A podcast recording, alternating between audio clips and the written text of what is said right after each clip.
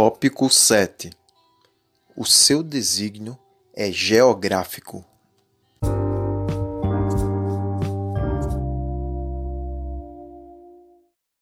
Deus criou os lugares antes de criar as pessoas. Portanto, o lugar onde você está é muito importante. Deus falou a Moisés: Tende já rodeado bastante esta montanha. Virai-vos para o norte. Deuteronômio, capítulo 2, versículo 3. Jesus sabia que a geografia importava e era-lhe necessário passar por Samaria. João, capítulo 4, versículo 4. Ele poderia ter adicionado: Porque existe uma mulher lá que precisa de mim, e ela alcançará a cidade inteira. Leia João, capítulo 4, versículos 1 ao 42, cuidadosamente. Cristo sabia que uma pessoa estava necessitada dele naquele mesmo dia. Jonas foi instruído a ir a Nínive. Ele se rebelou. O mundo inteiro tem lido sobre a sua escola dentro de uma baleia. Abraão foi instruído a deixar a casa do seu pai em Ur dos Caldeus e sair em busca de uma nova terra. Ruth deixou Moabe e seguiu a sua sogra. Noemi, de volta a Belém, onde ela encontrou o seu Boaz. Esther foi criada por Mordecai, mas quando Deus estava pronto para abençoá-la, ele a levou para o palácio. Quinhentos discípulos foram instruídos por Jesus a permanecer em Jerusalém até o cumprimento da promessa. Estima-se que somente 120 obedeceram, somente estes receberam a bênção prometida. Você não pode trabalhar na empresa errada, para o chefe errado, fazendo coisas erradas a semana toda e imaginando por que duas horas por semana, quando está na igreja, não estão mudando a sua vida. A geografia tem um papel importante em toda história de sucesso.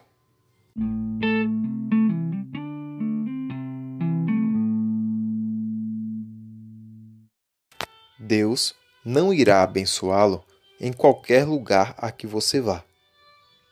Ele o fará. Entretanto, se você estiver disposto a ir a qualquer lugar para obedecer-lhe e satisfazê-lo. Onde você está determina o que cresce em você: ervas daninhas ou flores, fortalezas ou fraquezas. Você já notou que, quando está na presença de certos amigos, você ri de gracejos diferentes? Já percebeu que o assunto da conversa muitas vezes muda, dependendo da pessoa que está ao seu redor? Duas chaves para provocar os milagres em sua vida. Primeira chave: onde você está determina quem o vê. Segunda chave: aqueles que o veem determinam o favor que vem para você. Ninguém recebe um favor a menos que seja visto. José não foi promovido até que Faraó o visse. Ruth não foi abençoada até que Boaz a visse. O homem cego não recebeu instruções de cura até que Jesus o visse. A filha do Faraó não favoreceu Moisés até que ela o visse. A geografia importa. Ela controla o fluxo de favores em sua vida. E nunca se esqueça de que um dia de favor vale mil dias de trabalho.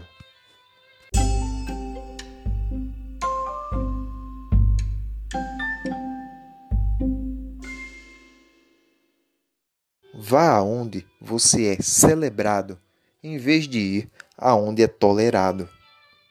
Procure saber onde Deus o quer diariamente, semanalmente, a toda hora.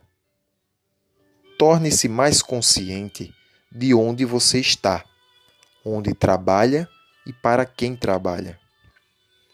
É dito que algumas pessoas simplesmente pegam um jornal ou um anúncio qualquer e começam a telefonar para conseguir um emprego, em vez de colocar-se na presença do Senhor e perguntar-lhe: Para quem fui enviado no dia de hoje?